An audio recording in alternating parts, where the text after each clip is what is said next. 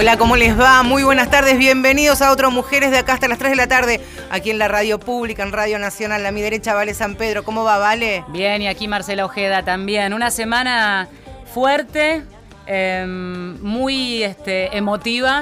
Y de, mucho cansancio también, agotamiento este, de una lucha que ha llegado a un punto y que sigue. Claro, ha sido un 8 de agosto fundacional para los feminismos de nuestra, nuestra Argentina y también de la región, porque muchos pensarán, bueno, perdieron, en realidad no, se guardan los pañuelos un tiempito nada más para tomar fuerzas y nuevamente volver a la lucha, encolumnadas por supuesto detrás de las más de 500 organizaciones y movimientos de mujeres, detrás de la campaña nacional por el derecho al aborto. Ya estamos pensando en, las maneras en que llegar nuevamente a, a las calles para pedir por nuestros derechos. Nuevas estrategias, nuevos modos de llegar y un agite y una demanda social que ya está en la agenda, en la agenda pública, en la agenda del año que viene, en un año eh, de elecciones, en un año en donde en la agenda pública va a estar el tema y la demanda para que se pronuncien nuevas voces. Nuevas voces que llevarán este recambio legislativo, como decía Vale, pero también las nuevas voces que vienen desde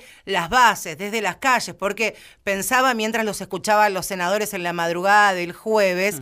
Muchos de los pibes que estaban en las plazas no votaron nunca. Va a ser la primera vez que voten el año que viene. Y otros que tienen 16 y que tienen derecho de hacerlo de manera optativa, también debutarán seguramente este, con esta avalancha que significa hacer el recambio urgente y principalmente en nuestras provincias, ¿no? La plaza tuvo dos colores, es cierto, tuvo celeste, pero tuvo un verde tan impresionante, tan potente eh, y, de, y de una nueva generación que ganó la calle desde muy temprano y que no se va más. No se va más. Qué plaza, ¿no? Ahí está. Fue, la verdad que fue una noche con la épica que tiene la lluvia, el viento, el frío, el acompañarse, el abrazarse con desconocidos, el compartir pilotos, paraguas, bueno, esas, esas cosas tienen los movimientos sociales, esas cosas tiene la Argentina también y el feminismo, los feminismos. Y aquí estamos en Mujeres de Acá, esta edición posterior a esta fecha histórica con una invitada especial, especialísima, la que hemos escuchado a lo largo de estas tres temporadas de Mujeres de Acá, pero que hoy la tenemos en los estudios. Claro, vino,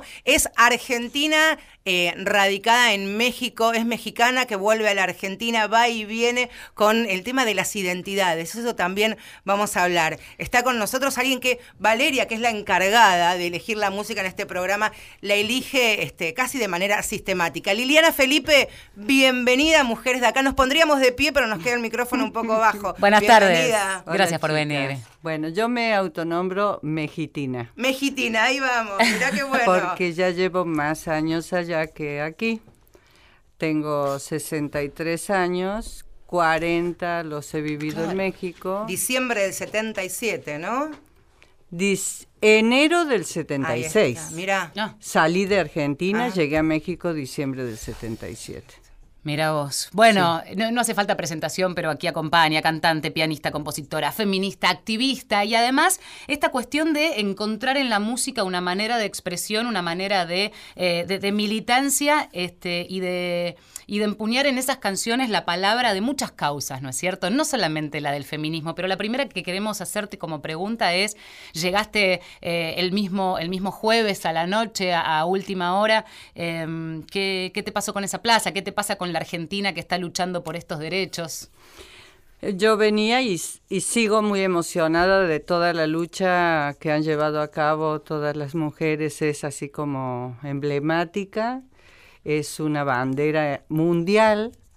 Eh, creo que aquí yo diría que se perdió, pero como vos decís, es de ahora en adelante lo que sigue, pero hacia el mundo se ganó. Porque el tema se expuso, se abrió y la lucha que han llevado adelante es algo emblemático, es una bandera mundial. Lo ves en la cantidad de manifestaciones que hay alrededor de todo el mundo. Pensaba con esta doble condición de, ciudadana del mundo, ¿no? Mexicana y, argentina. Mexicana, México también un país atravesado por la violencia machista, por las violencias hacia sus mujeres, niñas, adolescentes y mujeres adultas. También lo vivís este, en el día a día en, en tu otro país, ¿no? Sí, son siete mujeres muertas diariamente con violencia desde hace 30 años. Siete cada 24 horas. Aquí nos asombramos cuando decimos un femicidio por día, ¿no? Sí, allá son siete. Sí, eh, de, ese, de ese nivel es la impunidad, porque eso va directamente unido, ¿no? Pero estamos muy felices porque me lo recordé por lo de los 30 años, hace 30 años que venimos luchando por un cambio político y que cuando, cuando la persona que ahora va a encabezar el destino de México nos decía, vamos a ganar esta lucha sin un solo tiro, eh, nos parecía una, una ingenuidad, algo de alguien que estaba fuera de, de, sus sentidos, pero sí, Andrés Manuel López Obrador ha logrado desenmascarar al régimen mexicano y ha, ganado por tercera vez consecutiva, yo creo, no yo creo, sino por tercera vez consecutiva la presidencia. Este, y vamos a, lograr un, un gobierno, un cambio radical, yo creo, en México cuando comiences a, caminar ya por, la ciudad y empieces a observar, principalmente en, las más jóvenes vas a ver cintas y pañuelos verdes en sus mochilas, en sus cuellos, porque se está viviendo una verdadera revolución principalmente de las más jóvenes. De verdad ha sido una cosa de mucho amor, de mucha camaradería, de mucha sororidad, de mucho todo muy impactante. Sororidad, eh, pañuelos verdes y una canción. Esta entrevista va a estar mechada de canciones del cancionero de Liliana Felipe y arrancamos con esta que tiene que ver con esta temática. Socorro Rosa se llama. Si no lo estiras, se te va a torcer. Si no lo enderezas, se te va a doblar. Si no lo cuidas, se te va a romper. Socorro Rosa, yo tengo una cosa, una cosa asombrosa y maravillosa. Soy revoltosa y muy quisquillosa. No quiero que nadie se meta en mis cosas. Si no lo chupas, se te va a chorrear. Si no va a pudrir. Si no lo disfrutas, se te va a fruncir. Socorro rosa, socorro, socorro, socorro rosa. Yo quiero otra cosa. Socorro rosa, socorro, socorro, socorro rosa. Yo quiero otra cosa.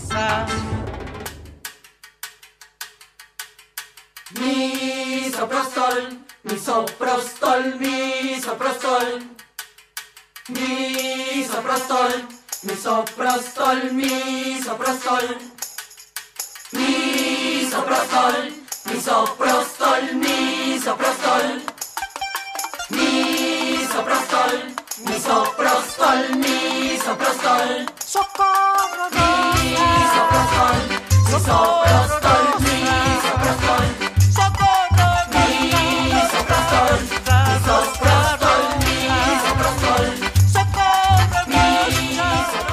Esta, esta palabra, misoprostol. ¿En qué año grabaste esta canción?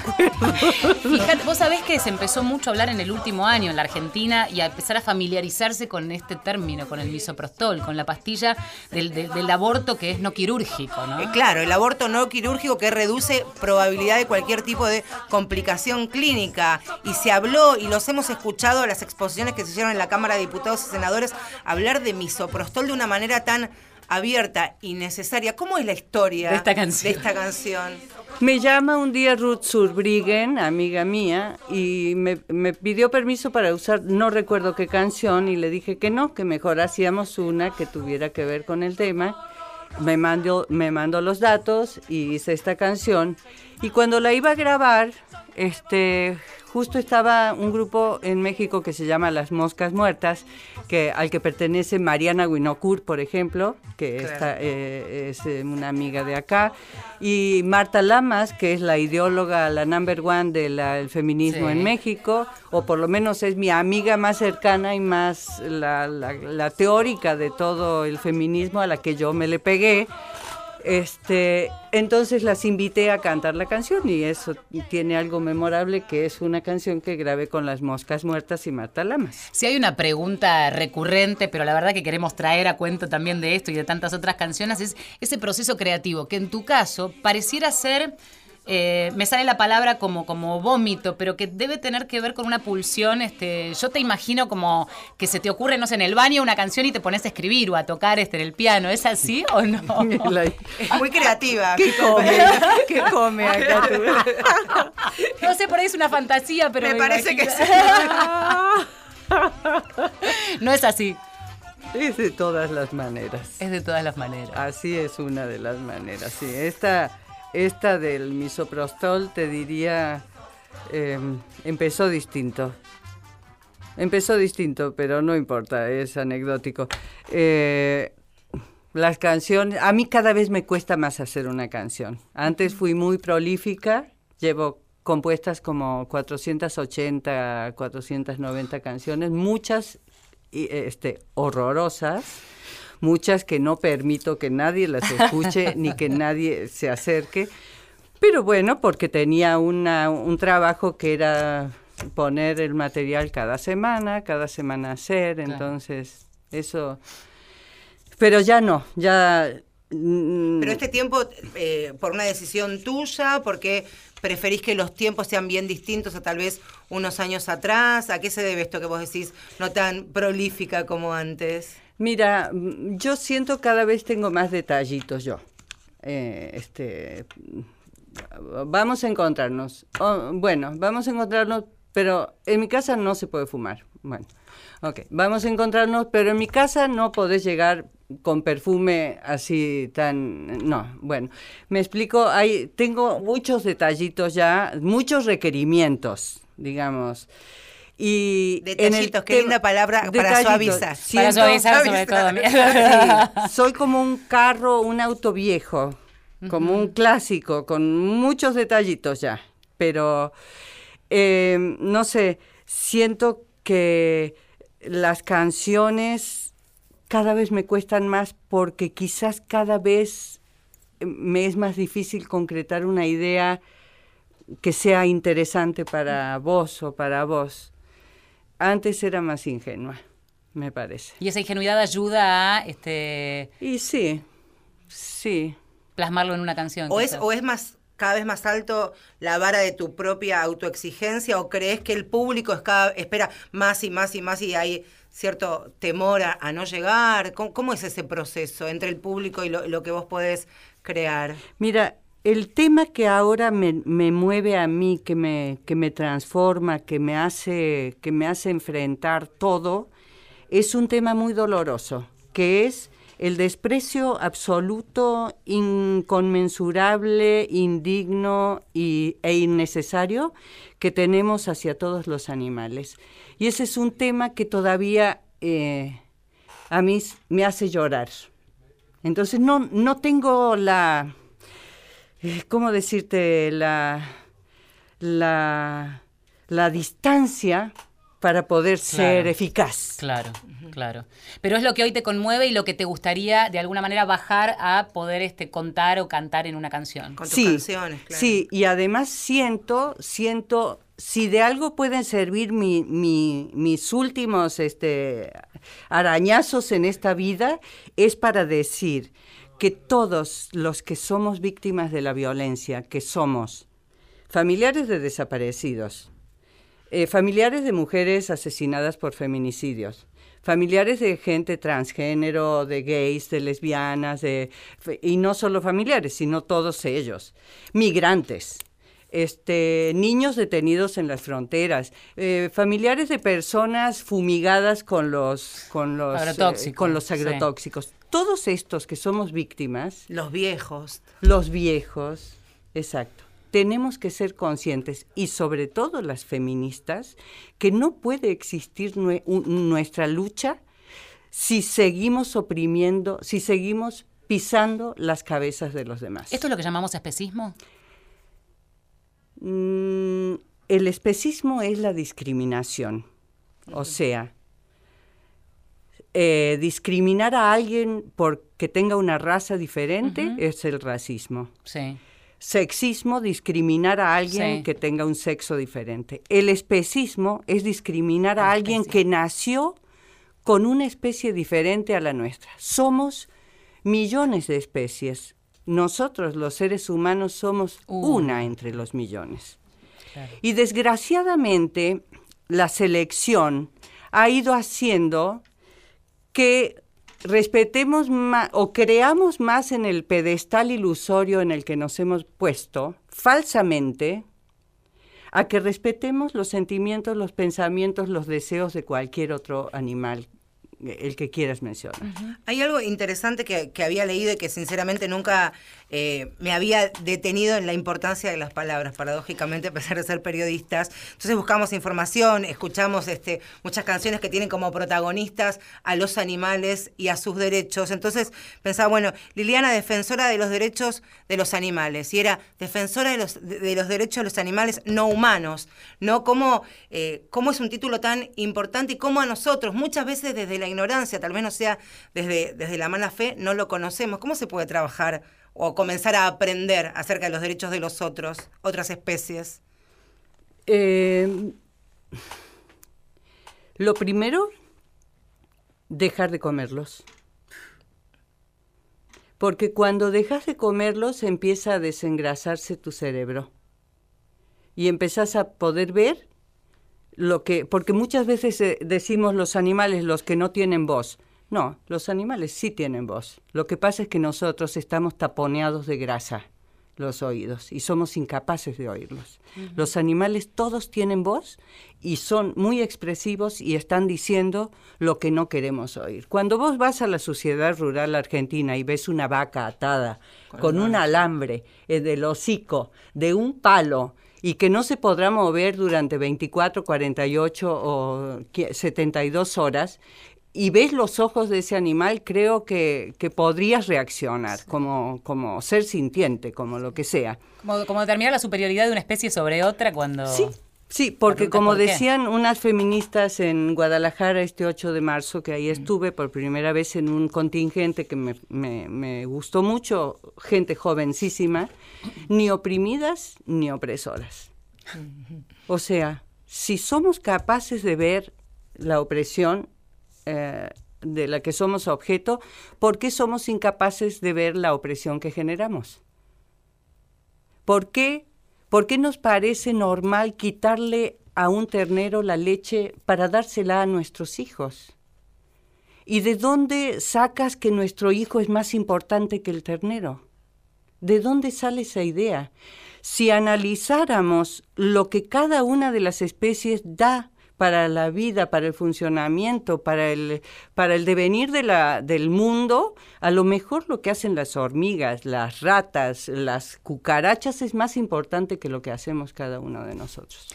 Estamos con Liliana Felipe, un, un, lujo que nos damos en Mujeres de Acá y estamos mechando con música. Creo que este tema puede llegar a cuadrar en lo que estamos hablando, darse cuenta de tantas cosas, ¿no? No me daba cuenta.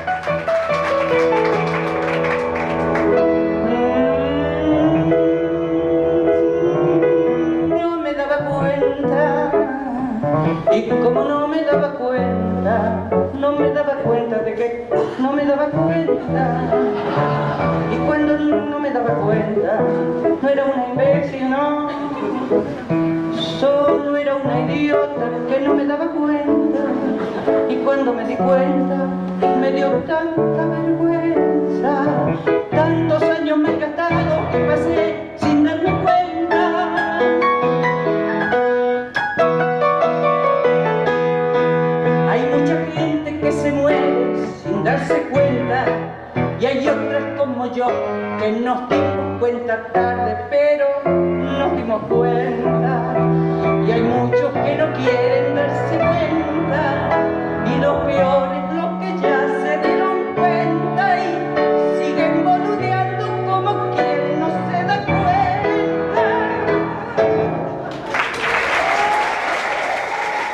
Extensivo el aplauso acá en los estudios. Claro.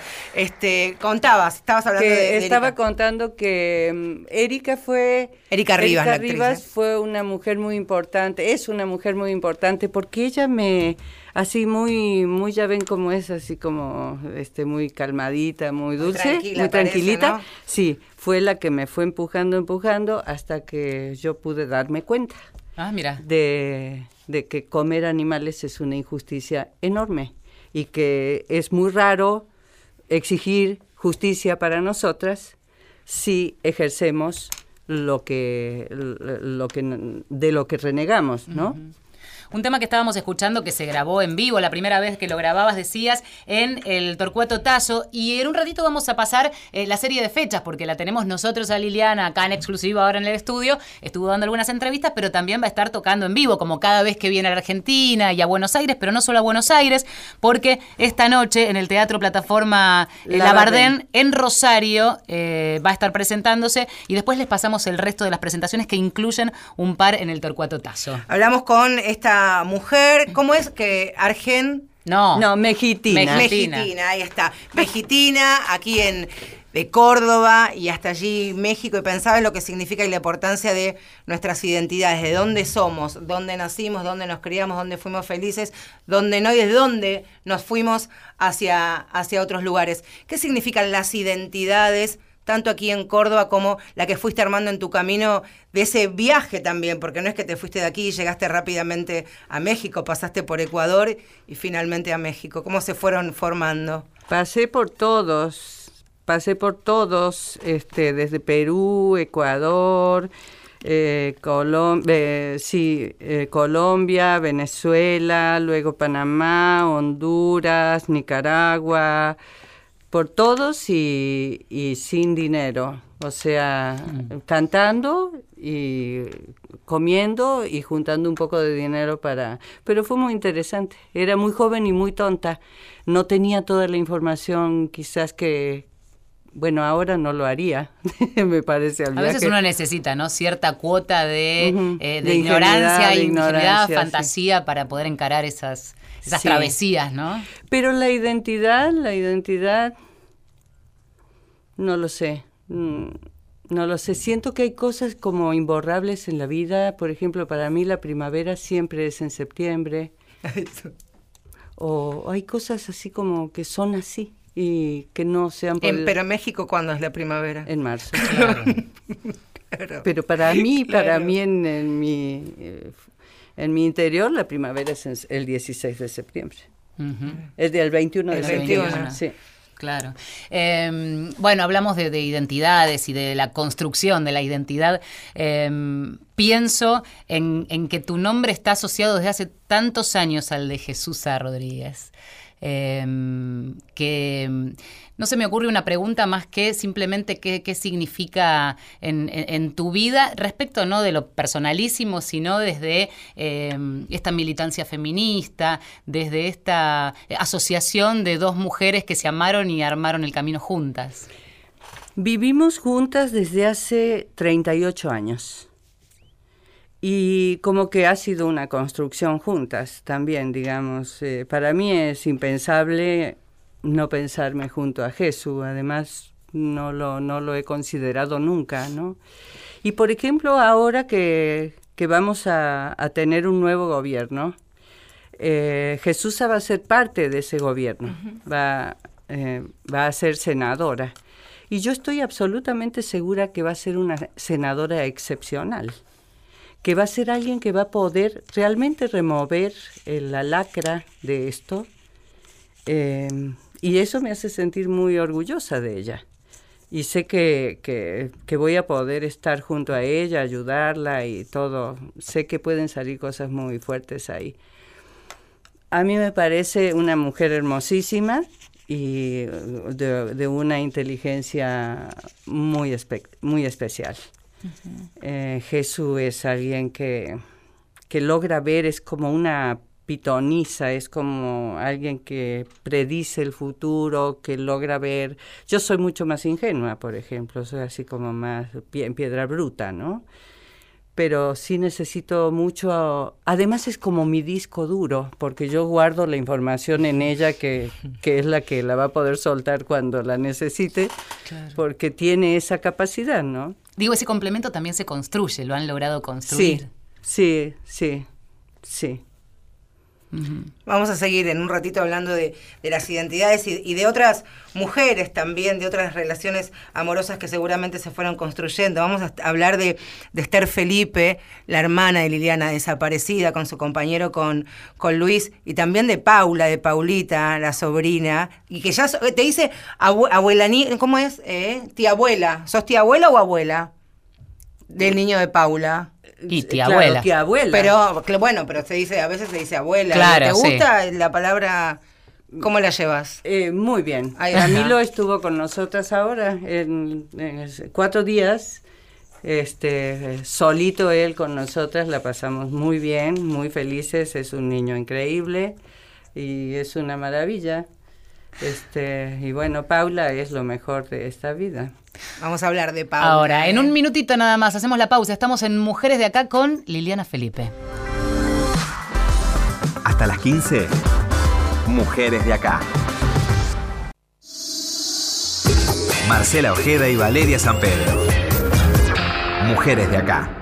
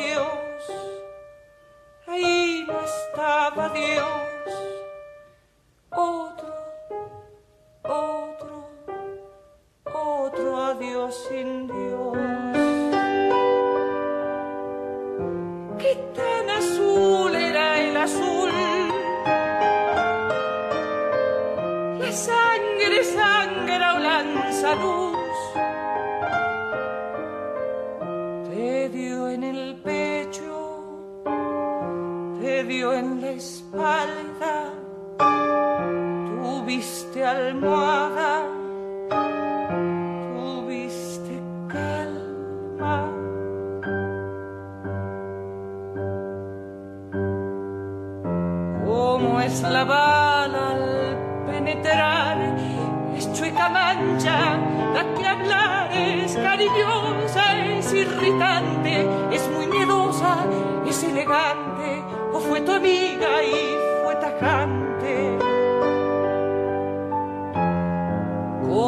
dejar de respirar frente a un señor que viste un pobre, un triste cuerpo militar, un soldadito sin destino, un empleadito, un argentino? ¿Qué tan azul era el azul? Tu sangre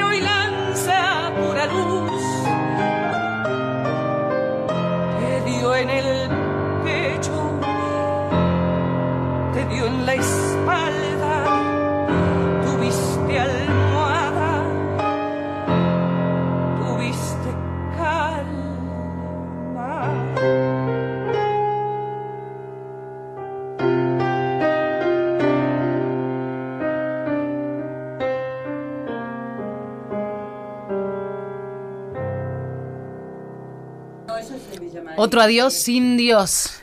Aquí estamos escuchando a Liliana Felipe y estamos charlando con Liliana Felipe, un tema que nos conmovió completamente. Sí, claro, y conmueve cuando Liliana habla de ella, pero principalmente cuando habla de los afectos de esas personas que por distintas circunstancias nos, nos van atravesando. Y recién este, en su riñonera me mostraba la foto de Esther Felipe, su hermana, y de Luis Mónaco, su compañero, secuestrados durante la última dictadura cívico-militar allí en Córdoba. Eh, ¿Eso fue de alguna manera, Liliana, y esto lo transforma en pregunta, lo que hizo que tus padres te digan, volá, andate de acá y empezar? No, yo me había ido antes, me había ido en, enero del 76, eh, en, en, diciembre del 76 nos encontramos en, Punta del Este y luego Esther se embarazó y en enero, en el 26 de diciembre, no, perdón, el 16 de diciembre del 78 fue mamá y el 10 de enero del 79 la desaparecieron. Para entonces ya estaba la decisión de instalarte, de radicarte en México o allí se afianzó la idea de no volver a la Argentina, no por lo menos de manera permanente. Claro, ahí ocurrió que, que me llamaron, me contaron y me pidieron que no regresara. claro que por el momento no regresa. Paula, la hija de ellos, era una bebé. 25 días. Bebé, bebé, y quedó al cuidado de... Con mi mamá y mi papá, sí. O sea que fue, fue criada por sus abuelos. Sí, sí, sí. Paulita que se crió con mi mamá y mi papá. ¿Y sigue en la Argentina? No, Paula hace como 10 años vive ya en México. Ah, en México. Sí. Pero Paula también una importancia, una importante lucha por los derechos humanos, por su verdad, por su identidad, porque se crió, por supuesto, en el contexto de, la verdad, fundó o formó parte de, de las fundadoras de Hijos, sí, y también de las fundadoras Hijos, Hijos México, que no existía. Yo me acuerdo de la primera reunión que se hizo en, en un teatro que teníamos. Este, y bueno, es una periodista increíble, Paulita, desarrolló una investigación sobre Ayotzinapa muy fuerte, muy, muy importante, em, que ahora se están basando varias, varios medios en esa investigación. Es una mujer Increíble la Paula. Hablábamos de las luchas, ¿no? Más temprano, de las luchas encaradas. Eh, un artista lo hace a través de, en este caso, su música, su piano, eh, y, allí de alguna manera exorciza esos, esos demonios, saca esas ideas. Eh, la lucha por los derechos humanos que, encaraste también deben tener que ver con esta historia, con la identidad. ¿Cómo ves a la Argentina hoy? ¿Qué te pasa cuando ves a la Argentina, digo, en materia de derechos humanos, de lucha feminista, desde afuera? ¿Mirás para para la Argentina? ¿Te duele cada vez que volvés? ¿Qué te pasa cuando volvés? Bueno, siento como que es una tenaza, pinza o no sé qué se le ha puesto a la Argentina. Eh, como que antes era tan esperanzador lo otro, lo que ocurría, la, la gente reaccionando, la gente con ganas de, de nuevos proyectos, de, de dejar atrás la corrupción, de lo sentías así como, como algo, como ganas de levantar la cabeza y ahora siento que es una, eh, como cuando te, te prohíben moverte, cuando te ponen los cepos y cuando, cuando no podés arrancar de eso. Siento que, por ejemplo, eh, eh, tener un ladrón confeso eh, en la presidencia es como una cosa muy dura, entonces es como de, eh, de, para dónde hacerse, ¿no?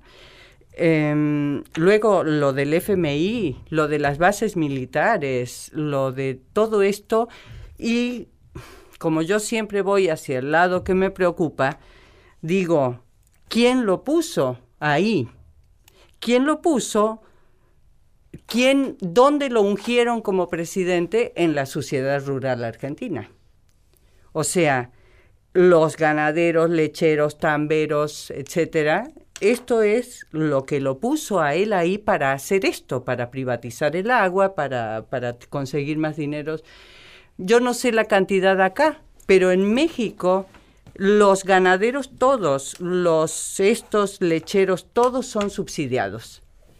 Aparte, se les construyen las carreteras, aparte, todo, todo funciona alrededor de ellos y no son muchos, allá son siete, no sé cuántos sean aquí. Sí, estamos hablando también de eh, pulsos sociales eh, en una democracia que funciona y en donde esas mayorías eligieron. Y muchas veces las preguntas es, este, ¿por qué? ¿No? Llegan esas sociedades a, votar a eh, las autoridades que finalmente... Sí, en México esa decisión duró 80 años. eso que vos decís que las mayorías deciden. Yo creo que es una trampa, pero, pero se necesita mucho tiempo. Ah. ¿Es una Argentina que te duele? Mm, profundamente, porque, porque antes era una, una realidad mucho más este, esperanzadora. Para empezar, sobre los derechos humanos. Porque sin una decisión o voluntad política no podés hacer nada. Quien dice todo esto es Liliana Felipe, está invitada a mujeres de acá. Em, por supuesto, hablando de distintos temas, le, decíamos al comienzo cuando la recibíamos que nos interesaba mucho em, y, cómo te conocimos, a través de canciones en donde la identificación tenía que ver con esa rebeldía, con la mujer luchadora.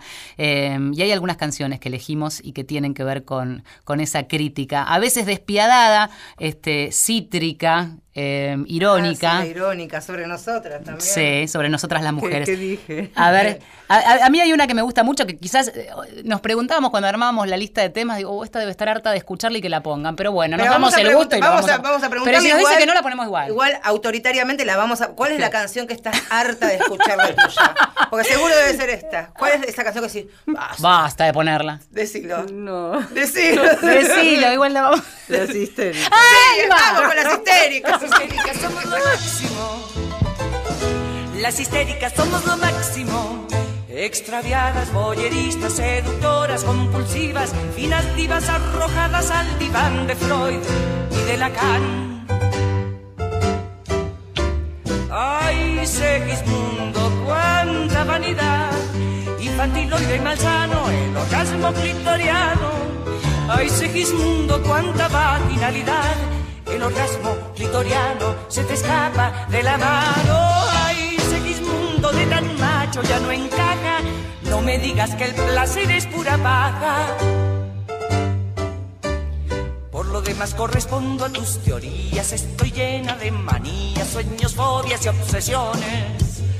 Solo tu envidia del pene y el diván de tus eunucos administra mis pulsiones compulsivas.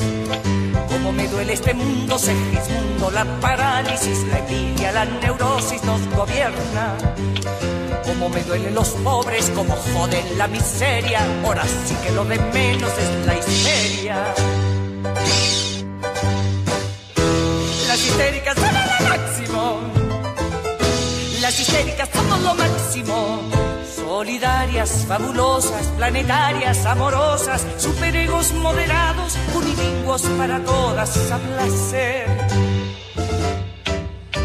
Ay, Segismundo, cuánta vanidad, infantiloide y malsano, el orgasmo clitoriano. Ay, Segismundo, cuánta vaginalidad, el orgasmo clitoriano se te escapa de la mano. Ay, Segismundo ya no sé si poner punto final o ponerle el punto G. ¿Cuánto mejor el punto G? Eh, 20 años, decías, más de 20 años. Por ahí, no me acuerdo. ¿La has cantado? infinidad de veces. Es de esas que si te piden te negas a cantar en un escenario. Pero ahora hay una versión que se viene, ¿cómo era la cosa?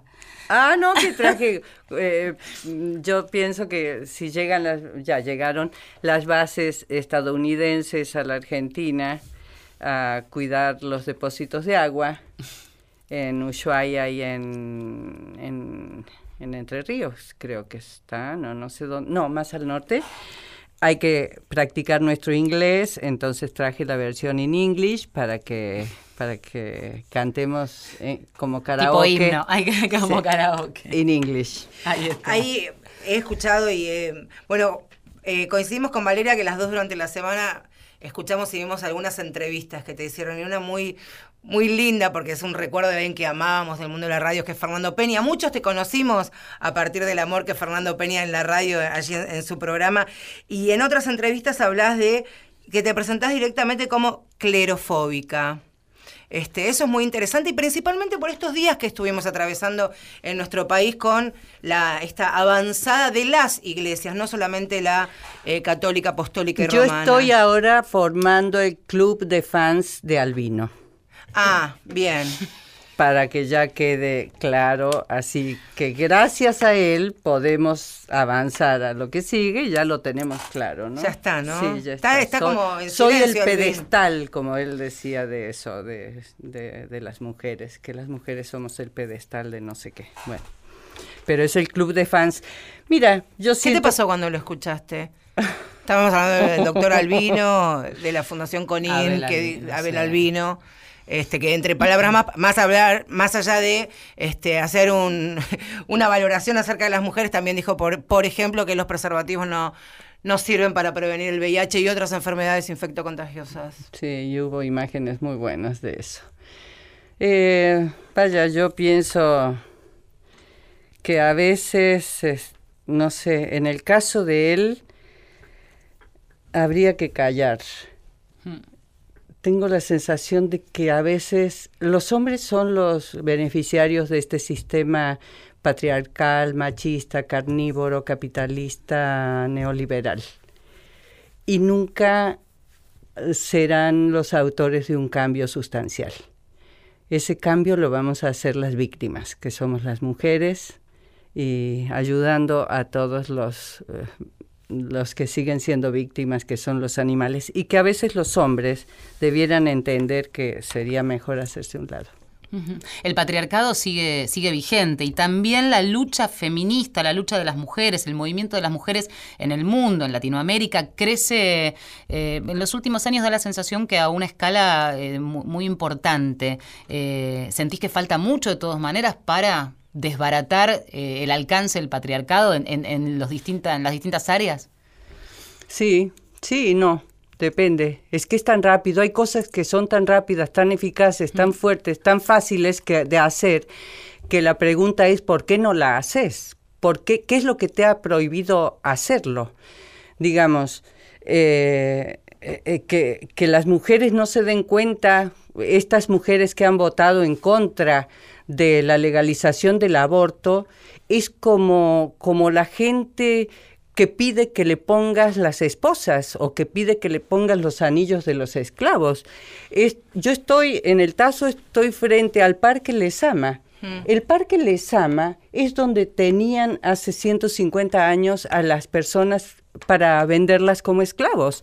O sea, eso no es hace mucho tiempo. Entonces, lo que ocurrió hace unos días es haber votado contra la abolición de la esclavitud. Eso es. es estas personas votaron por algo mejor. Y yo creo que el cambio, claro que es posible, pero yo insisto que no hay nada más fácil para derrotar a este sistema que comenzar por nuestro plato. Claro. Ahí comienza la violencia. Ahí estamos nosotros, este, ahí estamos haciendo con nuestro plato, haces fuerte a este gobierno, haces fuerte a todas las medidas que propone y que hace. Eso sería desde lo individual, ¿no? Es como un primer paso, un granito de arena individual. ¿Y crees también en esa lucha colectiva que parece fortalecerse? En la lucha colectiva de las mujeres, digo, volviendo a la sí, cuestión lo del que pasa es que creo en el poder, en el inconmensurable poder que tiene el cambio de tu dieta. Eh, Eso no, no, me lo cre- no me lo crees, pero va un- a haber un momento en que en tu vida va a llegar. Y cuando estás en presencia de eso, ves que no es tan individual.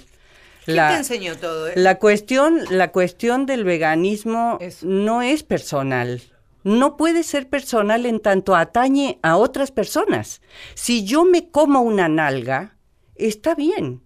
Pero si yo crío, engordo y mato a otra persona de otra especie, pues ahí yo ya siento que no es personal, ¿me explico? Eso tiene que ver con, con la comunidad. Si yo me como yo misma, muy mi problema, pero no es personal.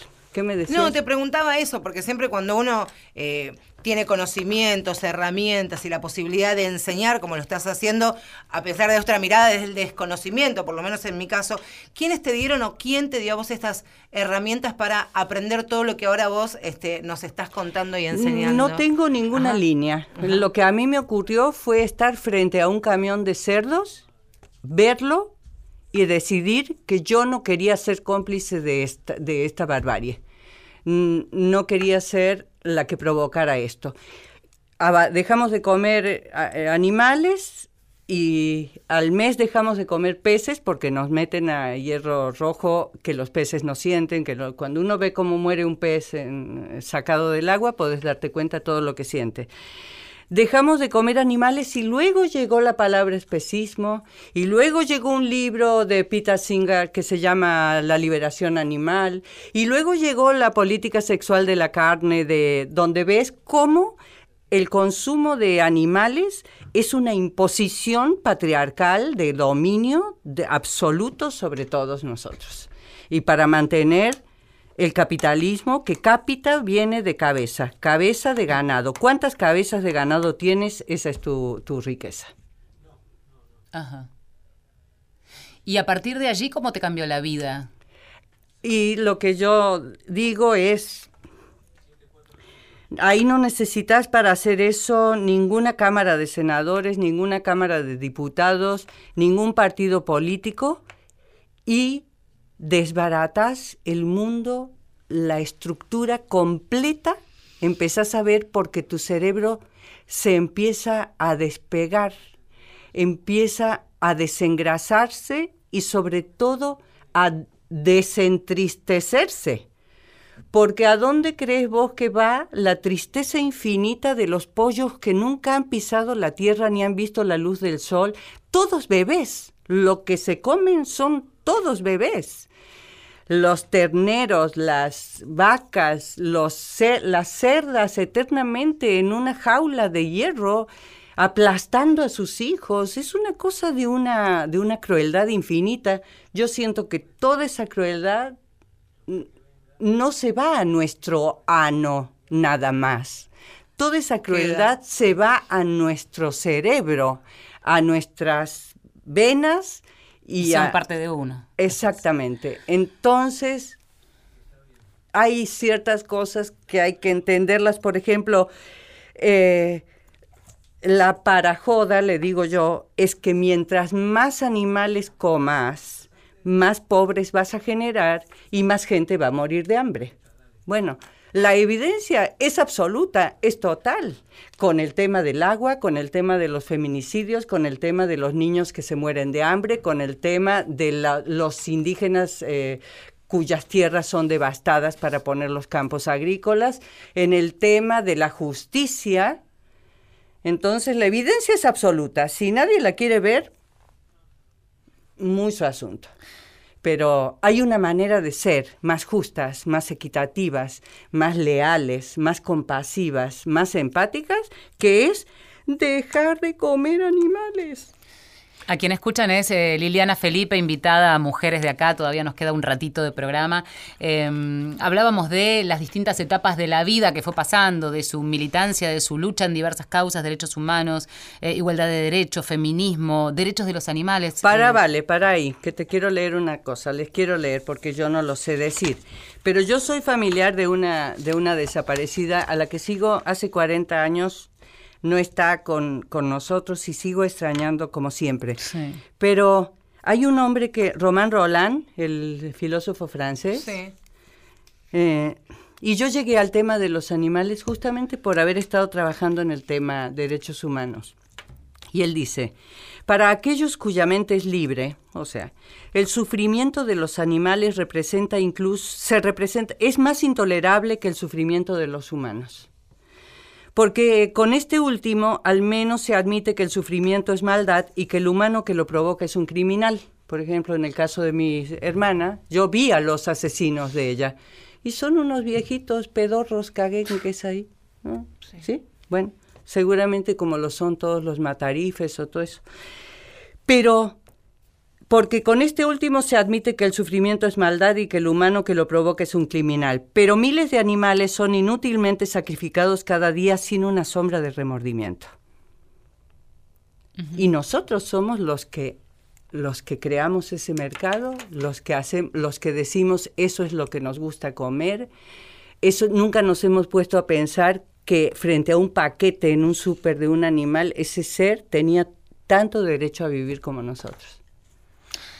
Reflexiones de Liliana Felipe, nos, nos quedamos mirándola, escuchándola, porque, además es una, es una beta nueva para aquellos que este, quizás tenían asociada a, la artista con em, la causa feminista en nuestro caso, la, música que escuchábamos, y es interesante eh, que fue una de las cosas que nos dijo, quiero hablar de esto también, que es el tema que hoy la vegana, la concha de... porque, toda, no te falta nada. Pero, yo pensé que tenía que ver con otra cosa, no, porque tenemos un tema. Pero pensaba así, eh, pensaba que cuando uno dice soy defensor o defensora de los derechos humanos, bueno, es esto, defender los derechos humanos de lo que uno sienta propio de la bandera que se quiera apropiar y hacerla, hacerla de uno mismo, ¿vale? ¿Qué tenemos? Sí, pero responsabilizarse de la que no ves. Ese es el laburo difícil. Ese, es el laburo difícil. Claro, porque... Pero tiene que ver con ignorancia también. Con el Yo te miraba así como estaba este, embrujada porque no conocía y, y tiene lógica, tiene criterio, tiene sentido. Voy a pensar. yo quería poner un tema, quería seguir charlando y me dicen que quedan dos minutos finales. ¿Cómo dos minutos? Dos minutos. Pongamos el tema que teníamos mientras cuento un poquito cómo vienen las fechas, porque ¿para qué vino Liliana Felipe? además de hablar de todo esto, vamos a contar un poco cómo se vienen las presentaciones. bueno.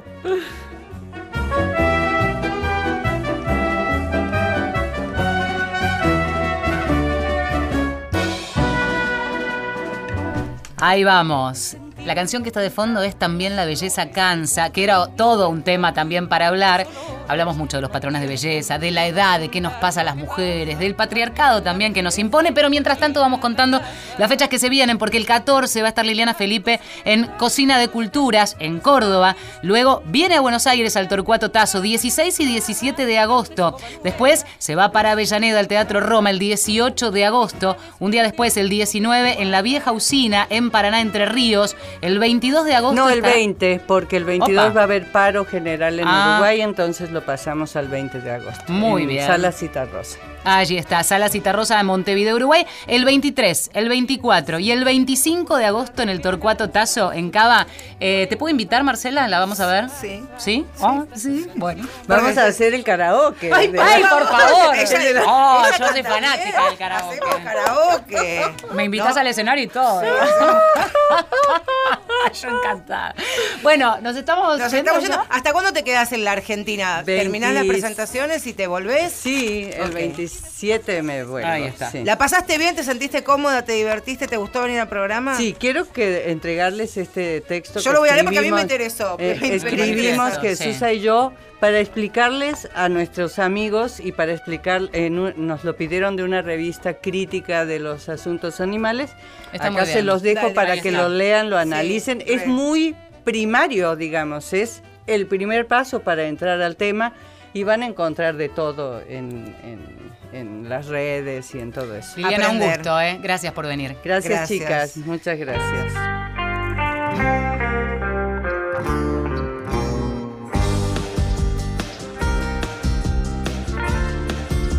Nos reencontramos el próximo domingo. La producción periodística de este programa, a cargo, por supuesto, de Inés Gordon. Néstor El Pichiborro estuvo a cargo de la puesta al aire. Y Diego Rodríguez, como cada domingo, nos operó. Marcela Ojeda a mi izquierda. Y Valeria San Pedro, excepcionalmente a mi derecha. Ahí está. Por hoy. Nos reencontramos el próximo domingo. Y cuando te vas, vas a viajar.